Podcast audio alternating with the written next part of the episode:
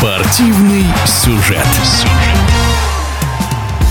Дебютный матч на профессиональном уровне провел регбийный клуб «Спартак». Красно-белые заявились в зону центр высшей лиги. Об истории создания и целях московской команды в эфире спортивного радиодвижения рассказывает тренер «Спартака» Сергей Чернышов. В 2017 году группа болельщиков а, обратилась в ФК с просьбой дать права, то, чтобы создать регбийный клуб «Спартак» бренд этот. Первая тренировка собралось 9 человек. Я тоже болельщик «Спартака» и узнал об этом, на, когда вторая тренировка собиралась. Я пришел на вторую тренировку. Это 2017 год был май месяц. С этого момента началась история э, нового «Спартака». Потихонечку, помаленечку начали ну, активизировать в социальных сетях. Плюс через своих знакомых, друзей стали кидать то, что приходить на тренировки «Спартака». Народ стал потихонечку приходить. Там первая тренировка 9 человек, дальше чуть больше, 13, 14. Тренировались у нас тогда, не было места для тренировок. Со временем э, стало больше народу приходить, э, пошла селекция, то есть народ приходил, уходил, приходил, уходил. И на данном этапе, то есть года через два, плюс-минус, собралось стабильно человек 30-40, которые постоянно ходят на тренировки.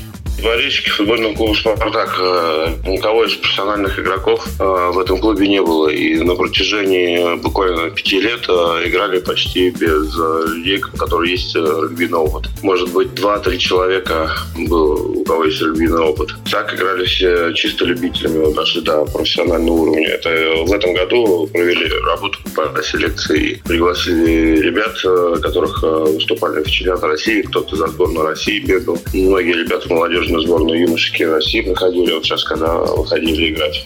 Павел Кириллов, он как раз пришел, стал сейчас тренером по веру у нас, играющий тренер, так сказать. Кирилл Болесков а, вот, на профессиональном уровне играл. Андрей Черемных на профессиональном уровне играл. Вот, а остальные ребята в молодежной сборной проходили все. Это Руслан Ингуразов, Артем Чертенков, э, Сазонов, Андрей, Илья Алифиров. А также Илья Алифиров был воспитанник «Спартака». После этого он попал в регбийный клуб «Слава» и выступал за молодежную сборную. После этого он пришел опять в «Спартак».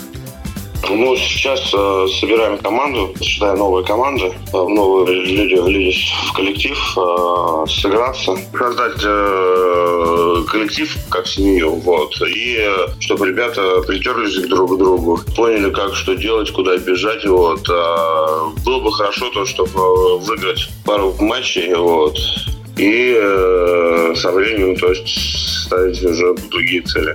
ФК-клуб помогает нам а, тренировочной базой. Мы тренируемся в Академии Черенкова. Еще нам помогает рубинный клуб «Слава» и Федерация. Мы тренируемся на стадионе рубинного клуба «Слава». Первая игра московского «Спартака» на профессиональном уровне состоялась в северной столице. Красно-белые уступили сборной Санкт-Петербурга со счетом 32-5. Своими впечатлениями от дебютного матча в высшей лиге делится тренер «Спартака» Сергей Чернышов. Хорошая команда, играющая, бегущая, показала то, что в чем наши проблемы были. Вот, спасибо ребятам «Спартака», кто вышел играть. Э, первую половину провалили, захватов не было, вот, а вторую половину сыграли нам ноль. В первом тайме все проиграли, потому что можно было. Но будем смотреть, работать, исправлять. Все получится у нас. В эфире спортивного радиодвижения был тренер «Спартака» Сергей Чернышов.